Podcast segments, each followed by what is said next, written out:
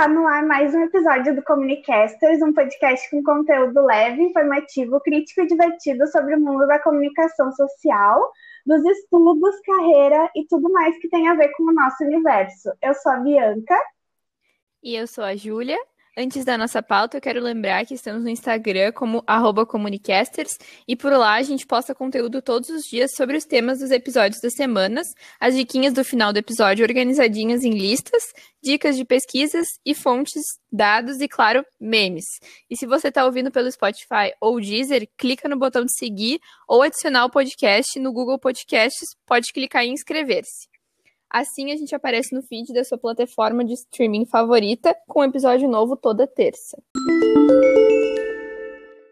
Segundo um levantamento de 2017 da consultoria Euromonitor, ou não sei, talvez seja em inglês, não Euromonitor. Obrigada, Júlia. A Júlia é sempre patrocinada pelo FISC aqui no podcast. Então, segundo esse levantamento, apenas 4% das viagens de brasileiros têm o exterior como destino. Com esse dado, a gente já consegue ter bem claro como viajar para fora do país pode parecer e de fato ser impossível para a maioria da população brasileira. Enquanto universitários e universitárias, pode ser que a gente veja vários colegas partindo para intercâmbios no exterior durante a nossa graduação. São experiências ricas, com certeza, de troca, enriquecimento cultural e possibilidade de estudar o tema que tu gosta sob um novo olhar, tendo contato com um idioma que tu quer melhorar muitas vezes. As vantagens de intercâmbio são realmente incontáveis, tanto pessoal quanto profissionalmente. Mas o quanto isso é possível para quem vem da periferia, de escolas públicas e para quem está entre as classes D e E, tem renda familiar de no máximo quatro salários mínimos, segundo o IBGE, por exemplo? Para falar sobre intercâmbio com recorte de baixa renda, nós convidamos a Sabrina Almeida, que estudou durante um semestre na Universidade Nacional de La Plata, na Argentina, em 2018. Ela é técnica em publicidade e graduanda em relações públicas, já foi voluntária do coletivo Todo Mundo Precisa de um RP, tem experiência com atendimentos, eventos, social media e produção de conteúdo. Atualmente, ela faz parte do time de inbound marketing do UOL EdTech e também é voluntária na direção de comunicação do Festival Porongos, uma iniciativa de valorização da cultura negra no Rio Grande do Sul. Seja bem-vinda, Sabrina, ao Comunicasters. Oi, gente, tudo bem? Primeiro, muito obrigada pela oportunidade de estar aqui com vocês participando desse projeto que tem uma proposta tão legal e fala sobre um conteúdo que me cativa há muitos anos e é um prazer realmente poder compartilhar um pouco da minha experiência. Fiquei muito feliz quando tu aceitou nosso convite. Eu tô mega alegre e me sentindo privilegiada de ter um espaço como esse para a gente disseminar esse tema de intercâmbio de baixa renda. E primeiro conta pra gente um pouquinho sobre de onde tu vem, qual é a tua história, a tua bagagem, qual foi teu caminho até chegar na graduação para o curso de Relações Públicas. Legal. Então, eu nasci e vivo na Restinga e toda a minha educação de base, ela foi em escola pública. Meus pais, eles não tinham condições de investir nos meus estudos. Na época, a minha mãe trabalhava com serviços gerais e faxinas para completar a renda, e meu pai é porteiro. Então, para que eu conseguisse ir atrás das coisas que eu queria, embora eu tivesse o privilégio de não precisar ajudar em casa, eu também tive que começar a trabalhar. Então, com 16 anos, eu entrei no meu primeiro estágio ganhando 300 reais. Era bem pouquinho, mas eu já conseguia juntar dinheiro. E com 17 eu consegui uma vaga no curso de espanhol do, do Nelly. É um projeto de extensão da URGS que é bem barato. A gente, quando tem baixa renda, consegue 50% de desconto. Então me ajudava muito. E nisso eu fazia ensino médio. Quando eu terminei, eu tentei pela primeira vez o vestibular da URGS, não passei. Mas eu tinha um plano B, que era o técnico em publicidade, que também era gratuito pelo irmão Pedro, só precisava passar em um sorteio. E aí eu passei. E me ajudou muito a trabalhar na área quando eu entrei em RP, porque geralmente o mercado da comunicação ele te pede uma bagagem de experiências muito grande, né? Então, já ter algum conhecimento ali em Photoshop, em edição, me ajudava a me colocar nas vagas. E acho que todos os empregos que eu tive, eu precisava mexer numa artezinha, fazer um layoutzinho. Então, até hoje ele tem salvado. Depois disso, é, eu consegui passar no vestibular da URGS.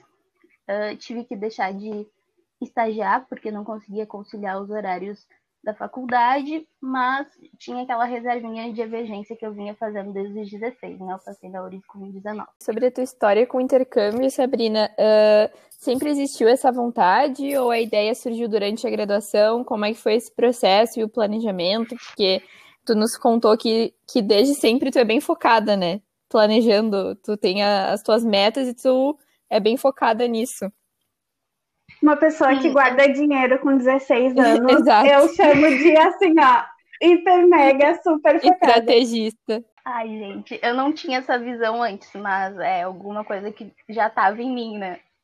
É, eu sempre tive, respondendo a tua, a tua pergunta, sempre tive vontade de viajar, de aprender outras línguas, só que eu não tinha dinheiro, né?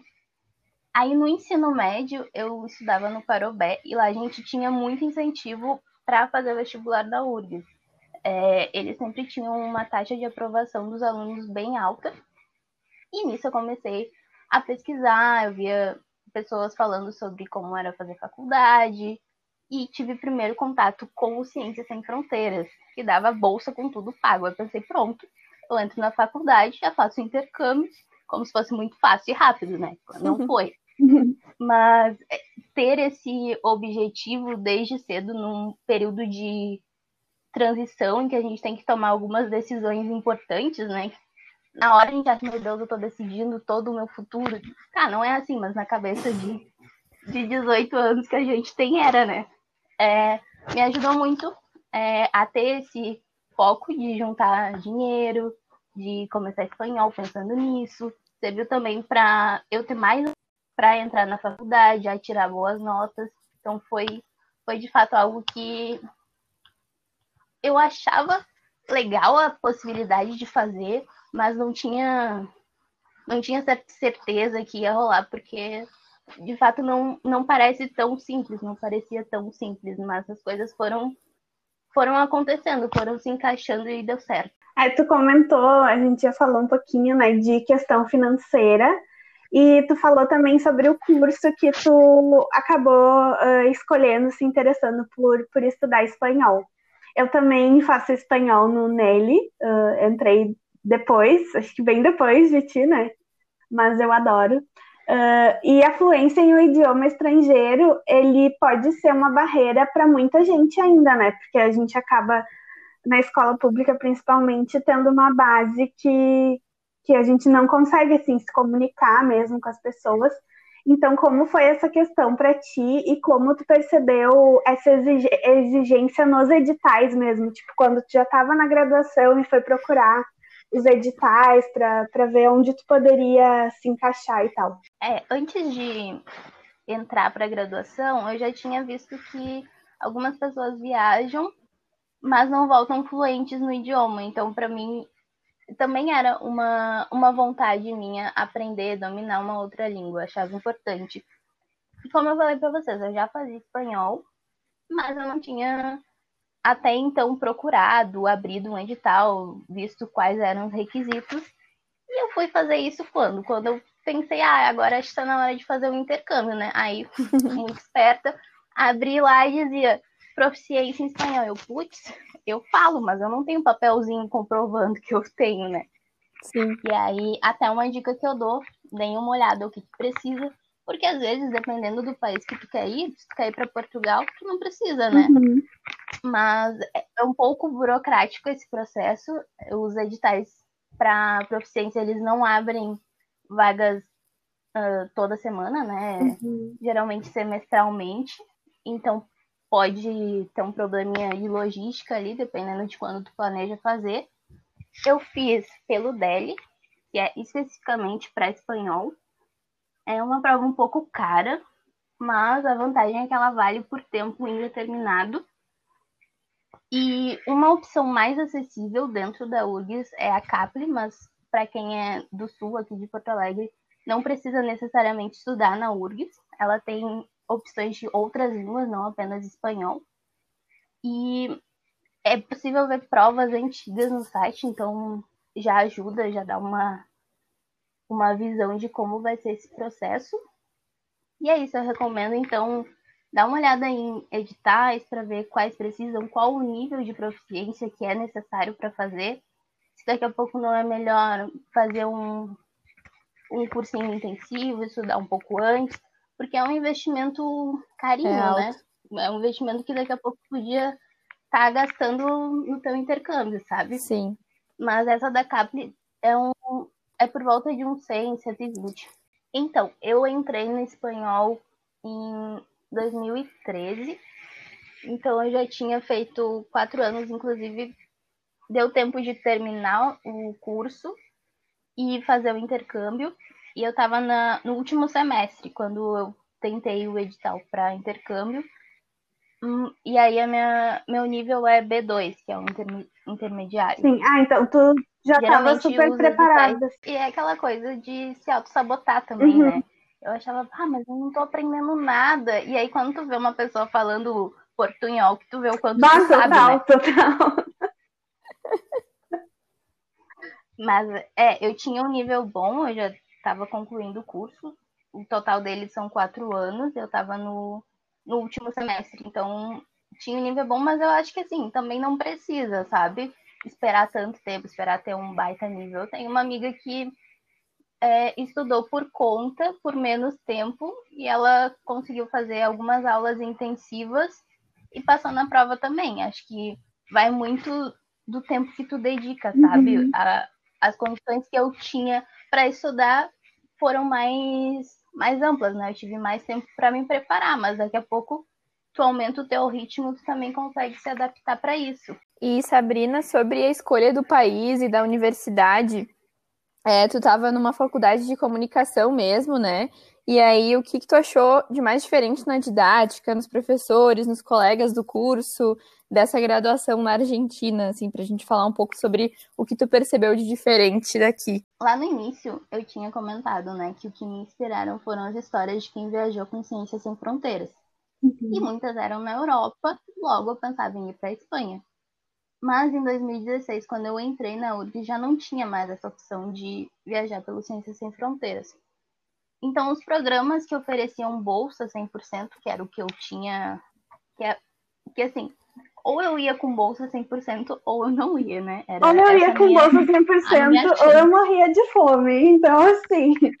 É. Bem por aí.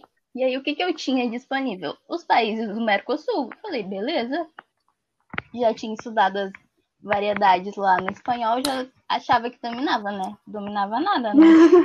Tive que mudar minha, meu sotaque para as pessoas ah, entenderem. Ah, tu aprendeu com o sotaque da Espanha? Eu aprendi com o sotaque de rebelde.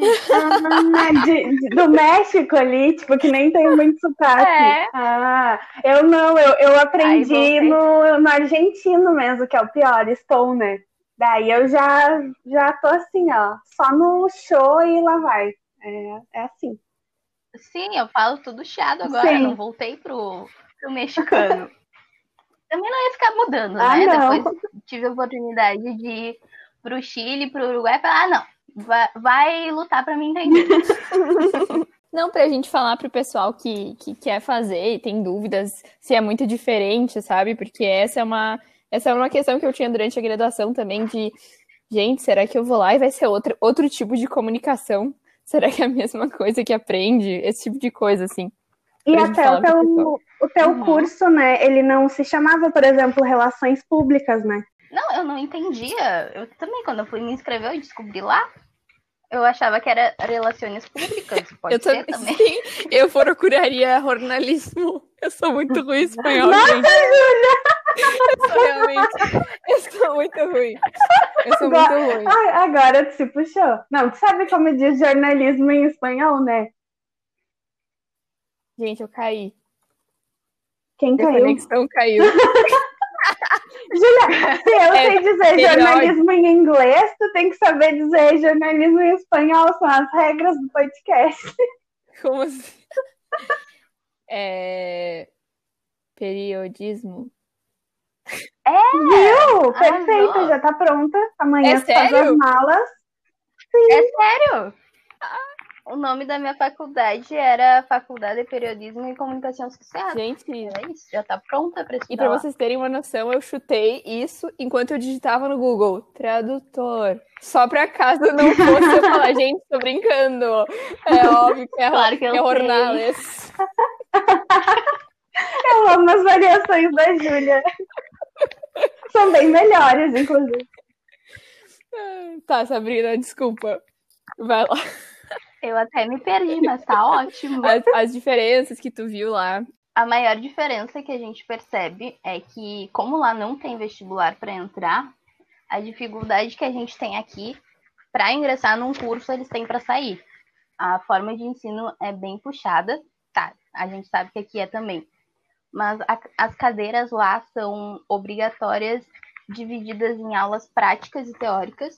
Isso significa que tu vai ter provas e seminários nas duas modalidades. Então é como se fosse uma aula em dobro para ti.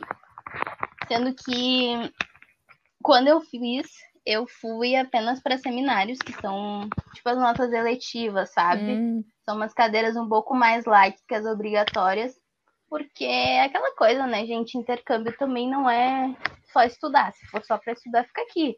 Vai vivenciar o país, aproveitar outras coisas. E eu via também que muitos alunos não estudavam, eles não conseguiam nem conciliar, né? Porque é uma loucurada. Para quem precisa trabalhar, era mais fácil fazer uma faculdade particular, que tem também, né? A maioria é pública, mas como eles tinham que dar tanta energia para a faculdade, eles tinham que fazer assim, não podiam trabalhar.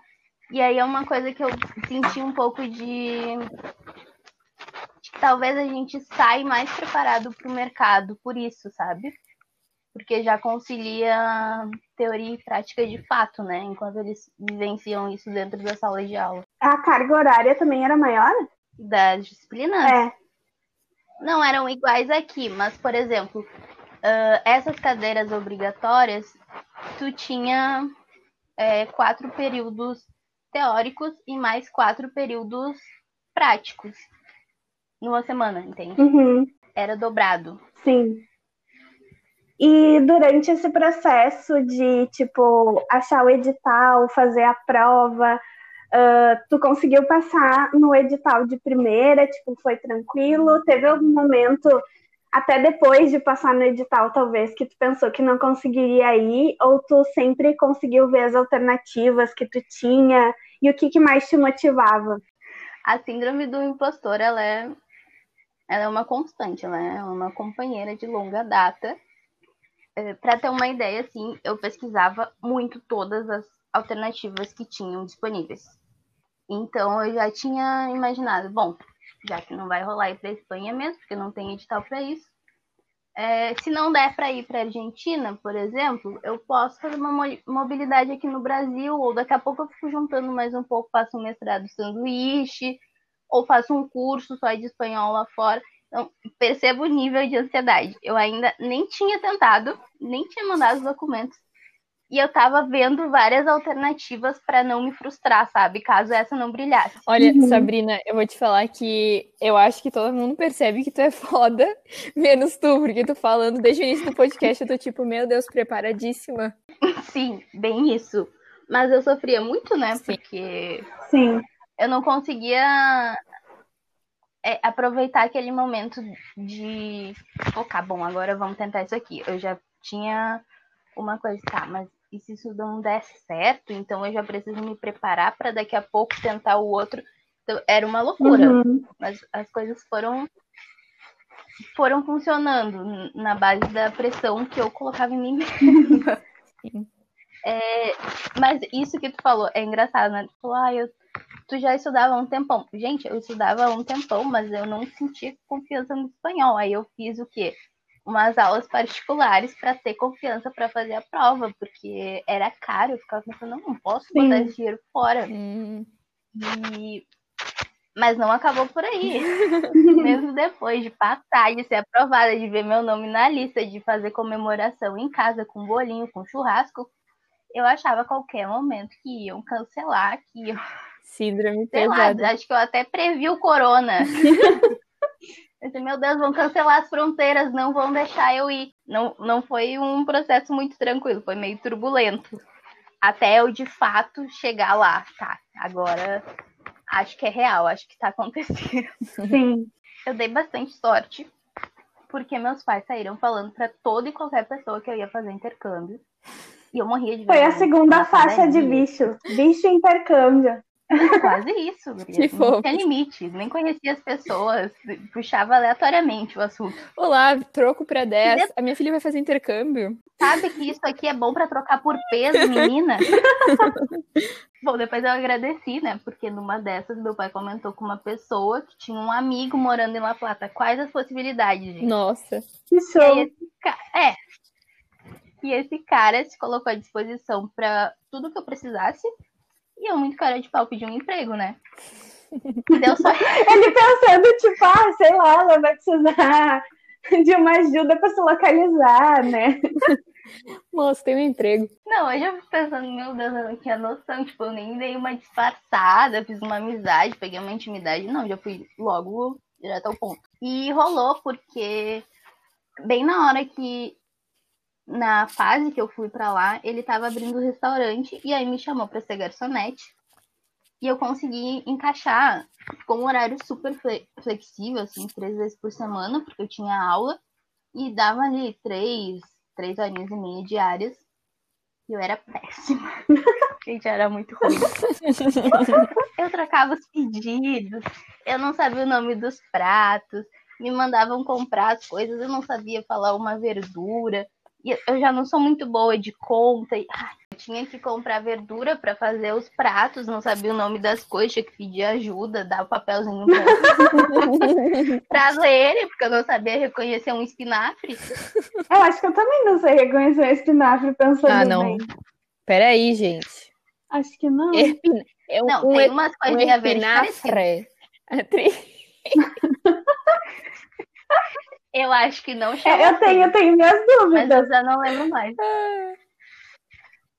É, isso não fixou na minha cabeça, foi um pouquinho traumatizante. Mas assim, eles me curtiam, né? Eles gostavam de brasileiro. A gente acha que não, né? Mas eles gostam, eles acham a gente divertido e tal. E aí rolou, foi muito bom para eu conseguir juntar um dinheiro extra, porque até então eu tinha feito bolsa na URGS, é, feito estágio, então eu ganhava muito pouquinho. E aí conseguia completar a renda aqui e ali, fazendo um freela, me inscrevi em todos os vestibulares da URGS, em todo salão de ensino, de extensão, o que fosse, Enems da vida, para ver se juntava, levantava um dinheiro. E isso me ajudou bastante, porque eu também não queria precisar dos meus pais, né? Poxa, eles trabalhando aqui para eu dar rolezinho na Argentina. Me senti um pouco culpada. E pensando nessas questões de como levantar uma grana, é, eu conheço, eu tenho uma amiga que ela fez uma rifa, então é uma é uma opção legal. Ela juntou 2.500 só vendendo rifa. Dá para fazer também vaquinha. Aí nesse caso, eu acho legal quando tem alguma contrapartida, né? Uhum. Porque como, né, período em que todo mundo precisa de ajuda e isso se popularizou um pouco. É, eu acabo dando mais atenção quando tem um sorteio, eu sei que vai ter alguma coisa legal. E acho que é uma opção. E, bom, sobre se manter em outro país, eu fazia um cálculo de quanto eu tinha e dentro disso eu separei. Ah, vou passar quatro meses aqui, quanto eu posso gastar por mês? E ia me controlando. Ah, eu consegui, acho importante falar isso, porque quando eu tava ainda sonhando em fazer intercâmbio, e aí iam pessoas na semana de palestra falar de suas experiências maravilhosas, e eu ficava, nossa, mas quanto é que eu preciso juntar? E você ficava, não, é muito fácil, é só juntar dois mil por mês. Eu ficava, fácil, todo mundo tem. Então já vou falar, eu consegui juntar 5 mil entre todos esses anos de trabalho. Eu comecei trabalhando com 16 e só consegui viajar com 21. Foi o que deu para levantar. E eu troquei por dólar. É, tem que tomar bastante cuidado, né? Porque podem te roubar e tal. Eu viajei cheia de doleira pelo corpo. Mas tu trocou aqui no Brasil. E troquei aqui no Brasil por Uhum. dólar. E acho que foi a coisa mais esperta que eu fiz, porque o peso ia desvalorizando muito, né? Uhum. Se eu tivesse levado direto peso, primeiro que ia ser um volume muito grande de dinheiro. E eu ia ter perdido muito, né? Porque, nossa, aquela época acho que chegou 39 por 1. Nossa, Mas isso era bom. Eu não ia trocando tudo de uma vez. Eu ia trocando sempre que eu precisava gastar. E assim eu me controlava também. É, deixava bem escondidinho pra ninguém mexer, porque é um cuidado que tem que tomar também. E eu ia fazendo concessões, assim, não comprava roupa, coisas supérfluas. Eu preferi investir em experiências. Como eu não me adaptei à comida de jeito nenhum, e comer era importante pra mim. Ah, quando, eu... quando eu não tava no restaurante, que eu podia comer de graça, é, eu tinha que comprar, eu tinha que fazer minha própria comida. E ali é uma boa parte do meu dinheiro. Então, eu não gastava em outras coisas, né? Eu preferia. Tá, eu gastava em bebida também, porque a cerveja era bem barata. é verdade. É verdade. É muito barato. Aquela do Lá rótulo eu azul. aprendi a tomar cerveja artesanal. É, acostumada, criada tomando calena, né? Nem, nem sonhava com isso. Então, como eu fui com bolsa, a, a universidade organiza onde tu vai ficar, né? Eles me alocaram num, numa casa de estudantes. Foi uma experiência antropológica, dividi banheiro Bah. com 14 pessoas. Meu. Deus. Não recomendo. É, eu voltei pra cá com a certeza de que só saio da casa dos meus pais se for pra morar sozinha. Então, Ta- também 14 pessoas foi um E- intensivo de. É, se forem uma ou duas, talvez não seja tão ruim. Acho que tu pode dar mais flexível. Traumatizou, tadinho. não, gente, foi realmente um trauma. E, mas então, a gente foi um pouquinho louco aqui em casa. Meu pai comprou um cofre pra mim. Hum. Só que ele não comprou um cofre pequeno, fácil de esconder. Ele comprou um cofre de parede. Meu Deus. Sim, aquilo era pesado. Eu tive que tirar espaço da minha mala pra colocar o cofre. E ele, e ele ainda fazia barulhinho, sabe? Ai, assim, bem chamativo. Ma- E aí eu deixava um pouco ali. Eu fiz um fundo falso na mala também. Hum. E aí eu deixava o dinheiro que eu falei pra vocês lá, separava em meses o que, que eu posso gastar por mês. O que é, eu ia usar no mês, eu deixava no fundo falso da mala, que era mais fácil de acessar, e o dólar, que era mais, né? Eu deixava dentro do cofre escondidinho. E, é- gente, sério, tomem bastante cuidado, porque. Cara, pegavam até minha comida, não iam pegar meu Bah. dinheiro, sabe? É, porque, né, a geladeira coletiva ali, às vezes até tinha nome, mas as pessoas não estavam nem aí. Ah, Não tem Sim, que- 14 tem que ter pessoas também. cuidado. Até tu saber. É, E eram de vários países ou eram de lá mesmo? era a casa de estudantes argentinos, mas eles recebiam intercambistas. Ah, tá. Como se Então, fosse a casa de estudante tinha- da URGS e daí o, quem vem de intercâmbio pode ficar ali. Tipo isso. Exato. E aí eu tinha mais dois amigos uruguaios que moravam comigo. É, e de intercâmbio era só a gente, só nós três. Tinham casas que eram só para os intercambistas, aí varia muito eh, do tipo de alojamento, né? Então, tem várias formas. Tem... Depois eu sei que tem uma amiga minha que foi um semestre depois, e aí ela ficou só com intercambistas e ela ficou num lugar bem melhor, porque eu- a casa que eu fiquei era um pouquinho precária, mas é, tava lá Uhum. E era de graça. é, luxo eu tenho em casa. É. Aí eu fui um pouquinho mais flexível com essas coisas. E eles eram eles foram receptivos, assim, como é que foi a chegada na casa? Ah, gente, a Argentina é meio fechado, né? Sim, teus amigos eram É, uruguaios. não- Os amigos que tu fez. É, minha melhor amiga na casa era uruguaia e a gente tinha um grupo de intercambistas, né? A gente se comunicava com o pessoal que foi pelo mesmo programa. Uhum. Então, fiz amigos brasileiros. Eu tinha um amigo carioca, tenho uma amiga de BH, tenho uma amiga de Fortaleza, que é ótimo, porque eu tenho lugares para viajar no Brasil. é sério, já fui para BH, foi maravilhoso. Mas é, tem essa, essa diferença de cultura mesmo. Eles são mais fechados. Não que eles não sejam receptivos, mas não se compara, sabe? Acho que a gente é muito mais caloroso. Isso que todo mundo fala que é clichê, eu sei, estou repetindo porque é verdade. Uhum. Sim. Eu acho que eles são, tipo, como nós gaúchos somos para outros estados, que a gente tem essa forma também, né, de ser, tipo, carrancudo. Eles são a versão plus, assim. E daí, se até a gente acha ruim, imagina. Mas acho que depois deve acostumar, né? Não, tu deu a definição perfeita. Sim, é que foi o que eu senti quando, quando eu fui pra lá. E eu só fiquei quatro dias. E eu já achei, tipo, que era, era bem assim, tipo, tá, tu, tu vai querer ou tu vai ficar me enrolando? Era uma coisa meio assim, sabe? Uhum. Ou vai ou racha. E tu nem dividiu o banheiro com 14 deles. Não, ainda não. Não, e Guria, eu tenho a impressão de que a gente é, introduz muitas coisas, sabe? Se eu vou te parar na rua e falar, oi, tudo bem? Olha só, tu sabe me dizer onde fica a farmácia uhum. tal? Lá não, lá eles já são mais diretos. E aí parece que é grosseiro, porque a gente tá acostumado com uma enrolação antes, sabe? Com uma preparação do terreno. Quando chega já pedindo alguma coisa, fala, o quê? Como assim? O que você tá pensando? E eles têm um tom de voz que parece que estão bravos. Não sei se tem essa impressão também. Sim, porque depois eu fui para o Uruguai e daí eu já estava preparada, né, para levar. Porque fui só eu fui com um amigo que ele não fala nem tipo oi em espanhol.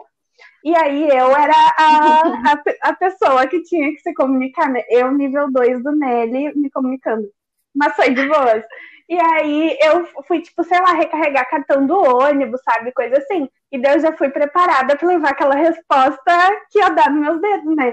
E a atendente lá do Uruguai, ela, tipo, super de boas, entendeu? Tranquilinha. E daí eu, olha, bem diferente. Sim, eles são ótimos, né? Eles são muito queridos. E eles estão mais acostumados com o brasileiro também, né? Sim.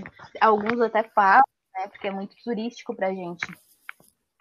É, eu tinha isso e lá eles estavam acostumados com brasileiro também. Muita gente vai para lá fazer medicina, uhum. então tu escutava conversas em português no, no restaurante universitário.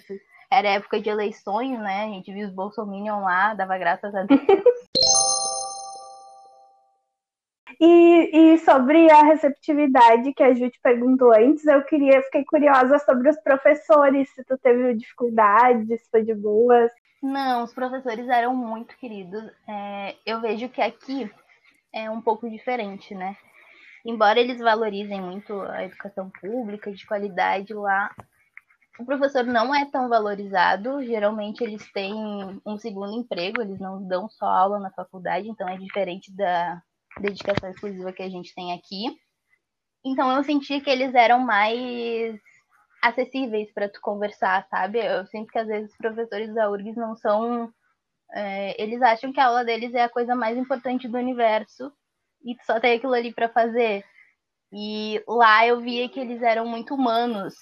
Eles estavam uh, acostumados a receber pessoas fazendo intercâmbio, pessoas indo do Brasil para estudar lá. Então, eles se colocavam muito à disposição. Ah, se eu estiver falando muito rápido, tu me avisa. Uhum. Se tiver alguma dificuldade, conversa comigo depois da aula. Eles eram muito legais. Eu diria que os professores eram mais legais, mais prestativos do que alguns colegas. Que legal. Essa eu não esperava mesmo. Eu esperava que fosse, tipo. Não entendeu? Mas que bom, né? Porque tu tá, tipo, num lugar totalmente novo, morando com 14 pessoas comendo só batata todos os dias. Não deve ser fácil ainda ter um professor que, né, é carrasco. Tinha várias pessoas, né? Eles mesmos nos indicavam, ah, tem, uh, tem um brasileiro tal, porque os brasileiros meio que chamavam atenção, né? eu, como eu falei. como, não só fisicamente, né? Porque eles são um pouco parecidos. Mas porque a gente é mais fiasquento, mais aberto. Então, os brasileiros que eu conheci lá se davam com todo mundo, então era bem legal. Eles já iam direcionando a gente, assim, ó, um grupo de brasileiros, sabe? Hum, legal. E olha só, voltando sobre a pergunta de trabalho, uh, tu disse que juntou 5 mil reais, né? E aí tu trabalhou uhum. lá também. Tipo, tu teve que usar o dinheiro que tu que tu juntou também trabalhando lá? Tipo, foi, teve uma hora que teve aperto ou tu conseguiu de boas? E, e se uma pessoa for daqui e quiser trabalhar, tu sabe como é? Se pode, se não pode, que a Gi comentou dos países que, quando as pessoas podem trabalhar, aumenta bem mais o intercâmbio, né? Só que tem alguns países que não deixam também. Então, eu consegui é, gastar esse dinheiro. Não era muito. Eu lembro que eu fiz um cálculo na época e convertendo dava uns 400 reais por mês. É, até porque tinha gorjeta, né?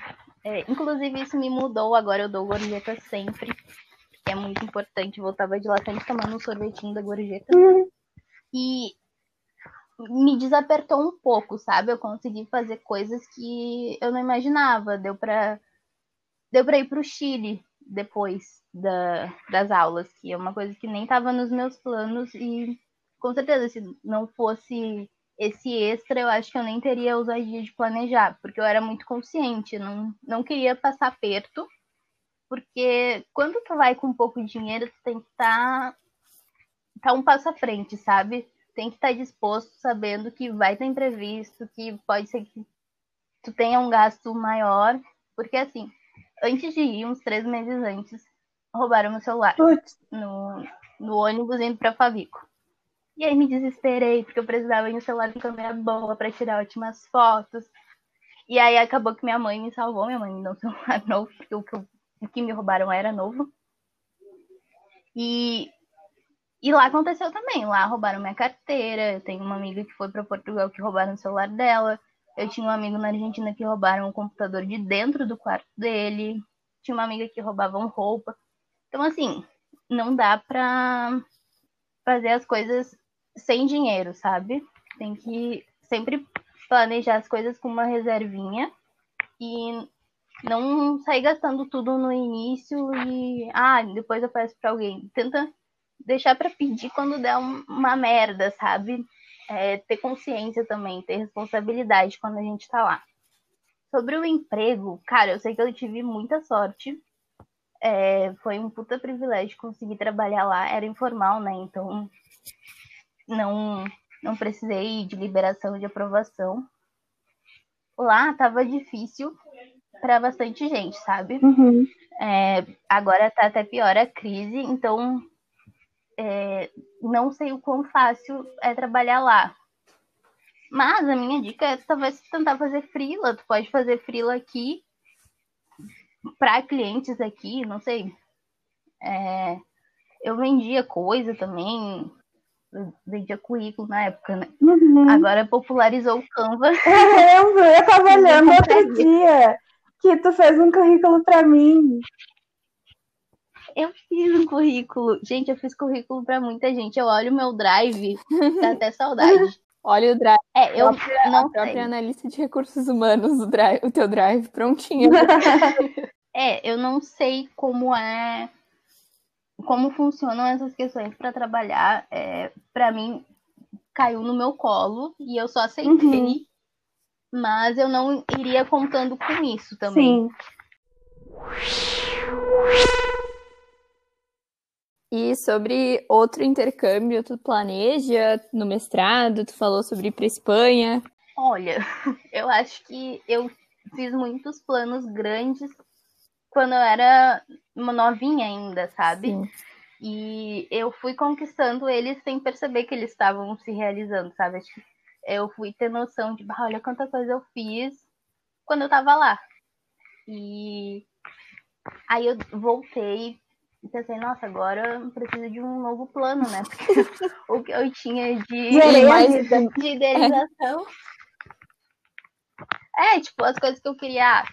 Uh, queria viajar, viajei. Queria aprender outra língua, aprendi. Queria fazer intercâmbio, queria fazer faculdade. Essas coisas eu fui fazendo. E voltei meio sem rumo, sabe? Até um momento de incerteza ali e pensei, tá, vou fazer coisas por outras pessoas, sabe? Eu voltei com um sentimento de gratidão muito grande, né? De poder viver isso, porque é um, é um privilégio, né? Não, Sim. Não, não dá para negar isso. E aí eu queria agora focar em ajudar meus pais, proporcionar coisas para eles também. Minha mãe sempre me pede para ir para Bahia e é caríssimo, né? Sim. Que é mais barato ir para Argentina do que para Bahia. Aí o motivo aí, pelo qual mais... eu já fui para Argentina nunca fui para Bahia. Revelações. É, explica isso para minha mãe. é, e aí eu voltei um pouco sem colocar outra coisa nesse, nesse espacinho que abriu, sabe? E entendi que tudo bem também, que talvez agora seja a hora de usufruir dessas coisas que eu venho fazendo. Porque, bom, eu voltei com metas muito parciais e, bom, vamos concluir o que já começamos, né? Vamos terminar a faculdade. Corona tá aí dificultando um pouquinho. É, tá, tem que fazer estágio obrigatório agora, tá, vamos ser efetivados então, tá. Então, tô levando essas coisinhas é, que também são importantes, que são fundamentais, sem, sem me preocupar tanto, nossa, preciso fazer outra coisa gigante, uhum. porque também te consome, né? Uhum. Então, me, Sim, sem tanta pressão. São processos, né? É, acho que talvez eu tenha feito essas coisas rápido, pensando em, em período de tempo, né? Porque geralmente as pessoas fazem intercâmbio agora, no final da faculdade, eu fui no terceiro semestre. E aí o resto da graduação eu fiquei tipo, tá, mas eu não fiz nada grande por agora. Mas será que eu preciso estar sempre nessa, nessa função? Total. São coisas que eu tô jogando pro ar, tô pensando também com você. Sim, porque não, tu, começou, é tu começou já com um, porque tu, como tu contou no início, era um sonho que parecia distante, e aí é, é meio. É, é comum que depois que tu realize, tu volte e, e tem aquela. Adrenalina baixou, assim, sabe? Tipo, tá, realizei, agora eu vou olhar de novo para o dia a dia mesmo, porque não tem como. E eu te digo, assim, é, tu foi muito vitoriosa de conseguir no início, não tem problema, assim. Foi uma coisa até que eu e a Bianca a gente comentou num dos episódios que muitas pessoas falam, faz o máximo de estágio que tu puder, te dedica, trabalha, e tipo assim, às vezes um estágio muda toda a tua carreira. Então é mais a qualidade da a qualidade da tua experiência, né, do que a quantidade de experiência. Sim, total. E a gente tem uma ideia de, ai, porque eu vou trabalhar em várias áreas e vou aprender muitas coisas. E a realidade do mercado é assim, trabalhou numa área, adquiriu um pouquinho de experiência, a, tendência é que te contratem mais para trabalhar naquilo ali, né? Sim. É, tanto que eu fiquei até algum tempo refém dessas coisas mais voltadas para a publicidade daquele técnico que eu tinha feito antes. Então eu ficava muito em criação, em redes sociais. E agora no final da faculdade que eu estou conseguindo direcionar para coisas que eu acho que tem mais a ver com RP.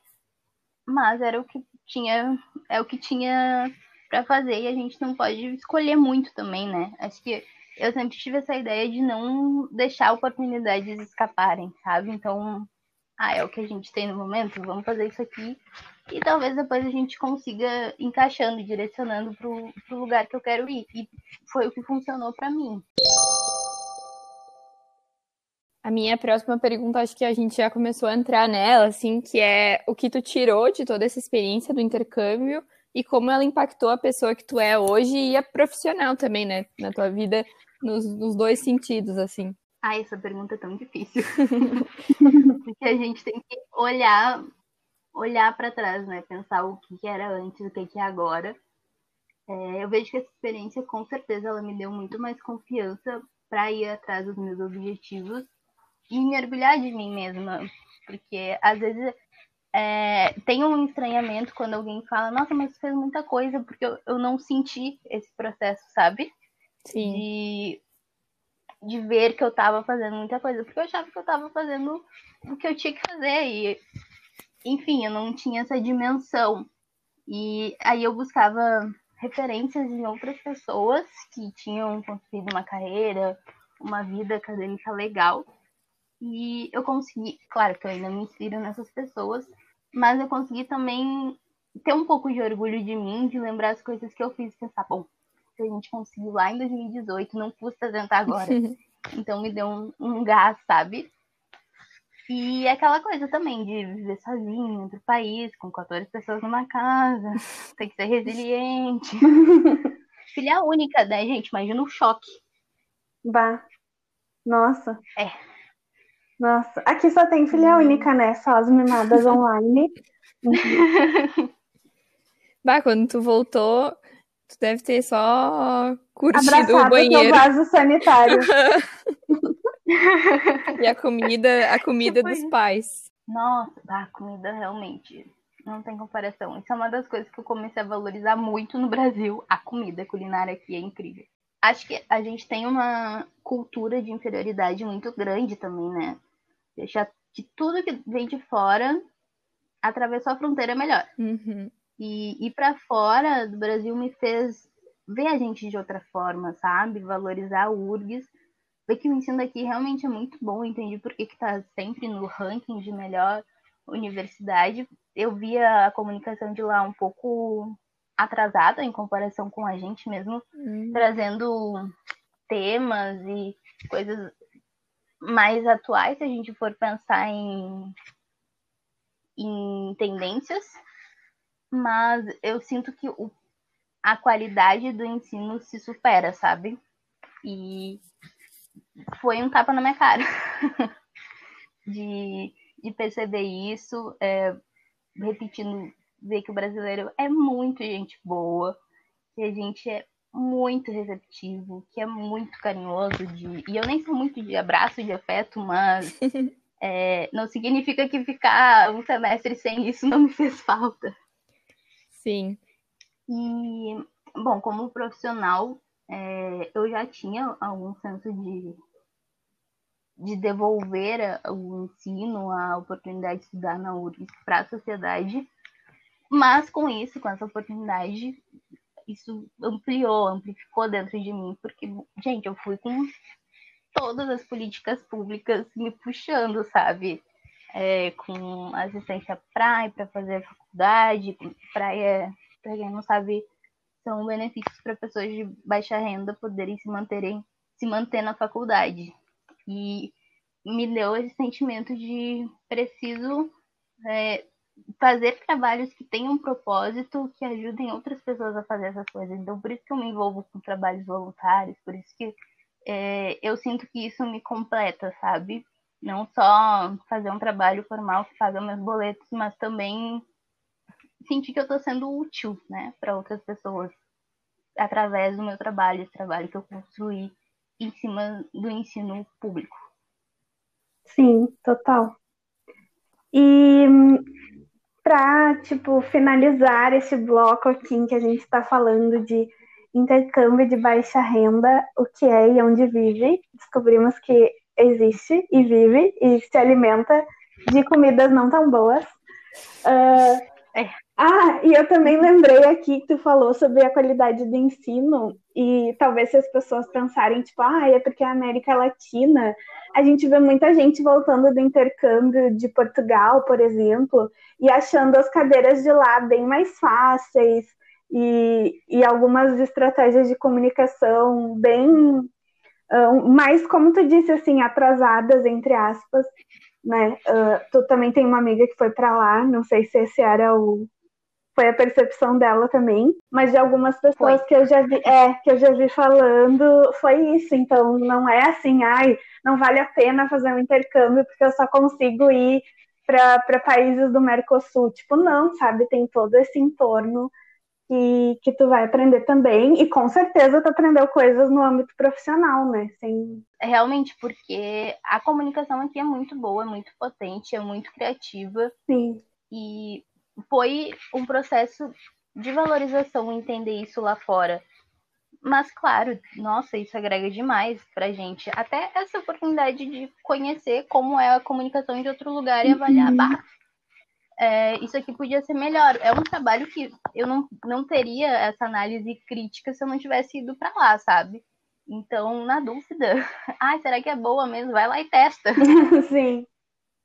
E para finalizar, que dicas tu deixa para quem sempre pensou, tipo, intercâmbio não é para mim, mas na verdade tem muita vontade de fazer e só, só não sabe por onde começar? Ai, eu já ouvi muito isso, não é pra gente, é, isso é para rico dos meus pais.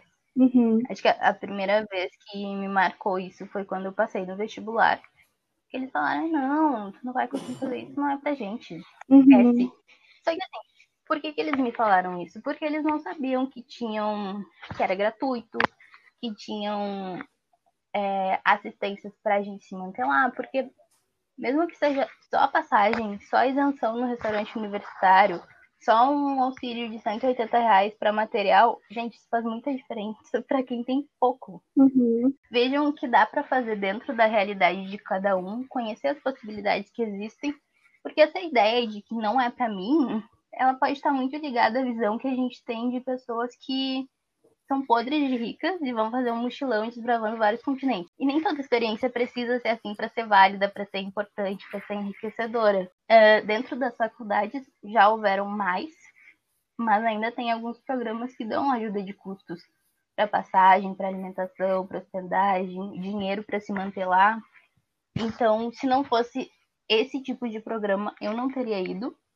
Mas também tem outras uh, outras oportunidades para ir por programas particulares, para ir pelo Santander, por exemplo, que aí tu precisa investir mais, mas pesquisa também, dá uma olhada o que, que, que rola, porque se fosse pensar assim, eu não tinha nem entrado na faculdade, sabe? Uhum. E aquela coisa, gente, a tenteada é livre.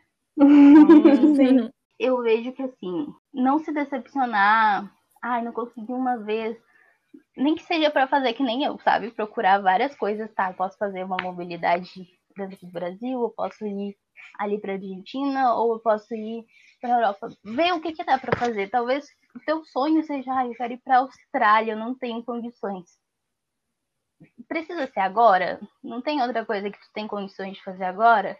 Não tô dizendo para desistir de ir para Austrália para fazer tua viagem caríssima, mas talvez fazer uma coisa mais acessível agora te dê condições de fazer essa para a Austrália depois. Como eu falei, eu sempre procurei muitas alternativas e sempre abracei todas as oportunidades que foram aparecendo. E com certeza eu voltei com muito satisfeita dessas escolhas, sabe? Uhum. Quando eu falei que eu comecei espanhol com 16 anos, eu tinha tentado inglês também. Eu tentei os dois não deu inglês, eu já tinha tentado uma vez, falei, ah, vamos fazer espanhol, melhor do que ficar parada. Quando não passei no vestibular, eu tentei técnico. E foram coisas que foram me ajudando e foram coisas que me ajudaram a construir isso, sabe? Até hoje eu não tive dinheiro para ir para Espanha, dois anos depois que eu voltei do intercâmbio. Se eu tivesse ficado fixa nessa ideia, talvez eu não tivesse feito tantas coisas legais que eu achei incríveis, sabe? É, eu acho que a minha dica é não se prender a uma única opção, porque existem formas diferentes de fazer e dá para encaixar na realidade da gente. Conversem com pessoas que já se inscreveram nos processos. O que eu fazia, tá? Bem stalker. Eu olhava os editais. Eu olhava os editais, procurava o nome da pessoa e procurava no Facebook. E aí mandava mensagem. E isso é legal porque te ajuda desde montar uma carta de apresentação legal até conversar, entender se aquilo é para ti, se combina com os seus objetivos, é, te previne de vários perrengues, né? Saber o que a pessoa já fez, que precisa. Economizar dinheiro né? é imprescindível, mas não deixar de fazer coisas econômicas, porém prazerosas antes de atingir esse grande objetivo. Porque, pensa, eu queria isso desde muito novinha, sabe? O que seria de mim dos 16 aos 21 anos sem sair para beber, sem fazer pequenas viagens com os amigos? Eu não teria curtido esse processo, sabe? Uhum. Eu acho que isso é importante também, porque às vezes a gente se aliena num, num objetivo e deixa de viver o agora, sabe? Sim. Bah, isso. A vida tá passando, sabe? Ela pode ser boa em todas as fases até tu chegar ao teu, a tua grande meta. E eu digo isso pra até quando tu já tá no intercâmbio, sabe? Geralmente a gente programa é, viagens maiores para depois do final das aulas. Dá para tentar é, conhecer uma cidadezinha perto no final de semana, dá para sair para beber de vez em quando, comer uma coisinha, para não se não se sobrecarregar tanto estudando e não aproveitando, porque poxa, pensa se bah, dá um problema lá no final, tu não consegue viajar. Tu passou todo aquele período esperando para realizar uma coisa no final e aí passou a oportunidade, sabe? Então acho bem importante a gente ter essa liberdade de se permitir fazer as coisas. É, claro, tenha foco, mas tenha um foco flexível. Sim. Júlia, vamos para as dicas? Vamos. Bora. Cada vez a gente fala junto. Bora.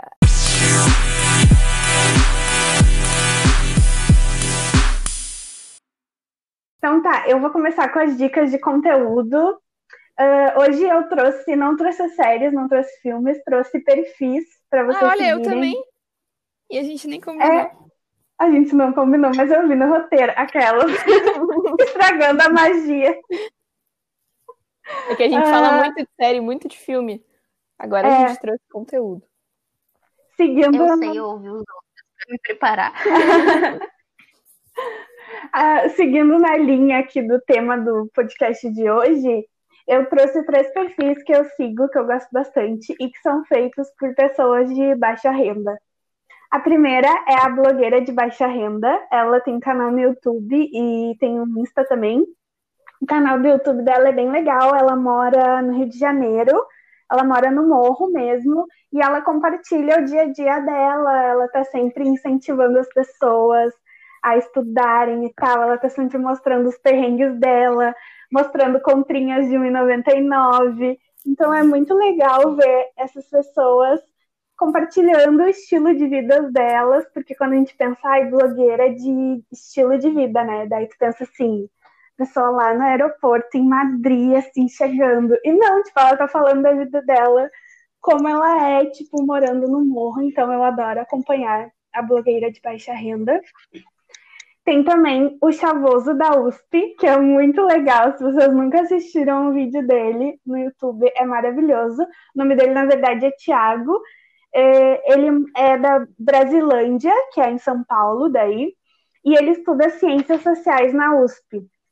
E ele faz uns vídeos assim, tipo, todo chavoso mesmo, falando, explicando sobre ciências sociais. É muito legal. Ele é, tipo, muito show. Então, ele fala sobre negritude, periferia, sobre como é ser um estudante universitário, sendo ele, né? O que não é fácil, como a gente pode imaginar, ainda mais na USP.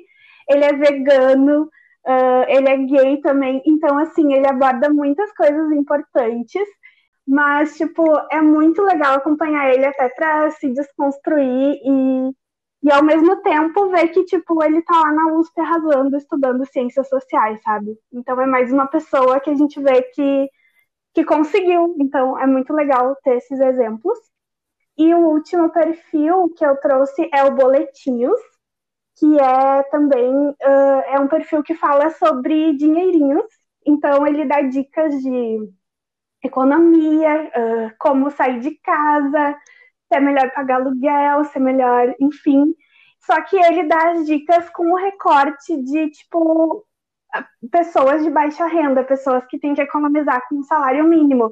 Então, ele não vai te falar, ah, eu guardo dois mil reais por mês para o meu intercâmbio, tá bom, meninas? Como eu fiz isso? Os meus pais me deram. Tipo, não, né? Então, assim, é muito legal eh, esse Instagram para seguir. A gente foge daquele, daqueles vídeos de YouTube de tipo Betina, sabe? Como eu ganhei um milhão com 21 anos.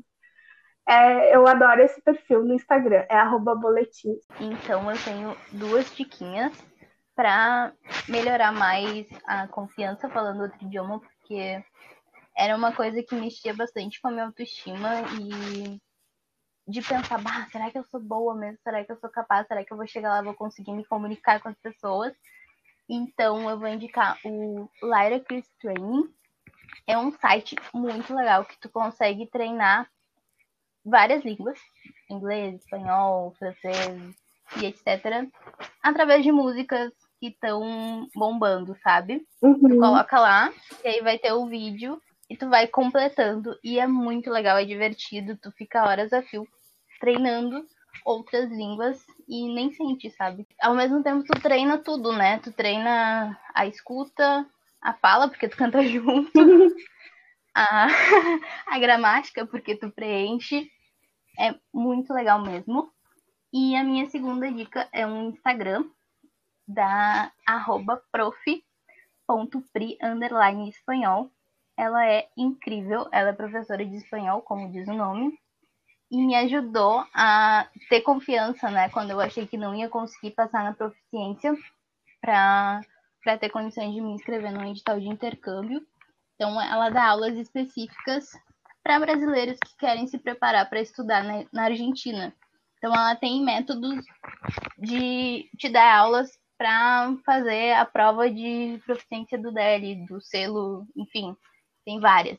Então, é bem legal. Mas, além disso, ela dá dicas gratuitas que ajudam a gente a estudar sozinho, a ter noções básicas do que, do que precisa diferenciar, porque, como o espanhol é muito parecido, é, a gente acaba deduzindo muita coisa, né? Então ela ajuda bastante nisso. Eu vi que ela tem um podcast também. Ela podcast Sim, dela ela... Profe Pri. Muito legal. Ela é muito completa. Ela é ótima. Muito legal. Então, vamos para as minhas diquinhas. É, falando sobre mundo acadêmico, ABNT, regras, artigos, tudo. É, tem um Instagram muito legal, que é o tonial.revisões. É, quem faz o Instagram é o Francisco Tonial. Ele é economista e internacionalista, social media, editor e tradutor de textos. E ele é um salvador dos trabalhos acadêmicos. Ele traz muito conteúdo gratuito no Insta. Então, assim, eu aprendi horrores sobre artigos, sobre a BNT, sobre tudo que tu pensar, tipo, copiar um PDF para um Word, coisas assim, transformar um PDF em Word. Ele dá várias dicas nesse Insta, então é bem legal. Eu aprendo bastante por lá. E o outro podcast e perfil que eu indico é o Dinheiro Explícito, que é um podcast desenvolvido por empreendedoras que eu admiro bastante e que elas se dizem inconformadas com aquela frase insuportável: dinheiro não é coisa de mulher. Então, o propósito delas é falar de dinheiro de uma forma explícita, com dicas e vários conteúdos sobre banco, investimento, dinheiro e propósito, poupança. E elas até trouxeram um dado no Insta esses tempos que em cinco anos, de 2015 a, a, até 2019, quase triplicou a presença feminina na Bolsa. Saltou de 138 mil em dezembro de 2014 para 388 mil no final de 2019. Mas os homens seguem como a grande maioria, né? Eles respondem por pouco mais de 75% do total de pessoas físicas que investem na Bolsa. Então, é um convite para a gente começar a mudar ainda mais né, uh, esse cenário, ouvir o dinheiro explícito e seguir no Insta. E um spoiler que a gente vai fazer uma junção de podcasts com as gurias do dinheiro explícito. Em breve a gente tem mais informações sobre isso aqui. Não vou contar, mas a gente vai falar sobre o nosso trabalho enquanto comunicadoras, quanto vale o nosso trabalho, né? Então, já estou ansiosa. Pode contar que já é o próximo episódio. Já estou Spoiler ansiosa para quem com... ficou até o final. Já estou ansiosa aqui com a minha planilhinha para saber quanto é que eu vou começar a cobrar. Você sabe a diferença de preço e valor? Aquelas começam o episódio já emendando.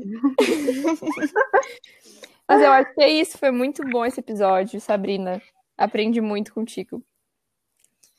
Ah, eu amei. Ai, que legal. Acho que para quem Ai, quer fazer intercâmbio foi, foi muito valioso, assim. Vai ser, vai ser ótimo. Que bom. Fico muito feliz de saber que eu tenho alguma coisa a agregar. Se ficarem com dúvidas, podem me procurar nas redes sociais, a Sabrina Almeida em tudo. E não tenham vergonha, perguntem para as pessoas mesmo. E vão atrás dos seus sonhos. Terminar bem coach. Muito obrigada, Sabrina. Foi muito legal mesmo. Eu também aprendi muito. Aprendo desde sempre. Uh, tu sempre retornou tudo sempre deu dicas para todo mundo, ajudou. Tipo, eu lembro que tu postou uma vez um doc imenso de tipo por onde começar a procurar estágio.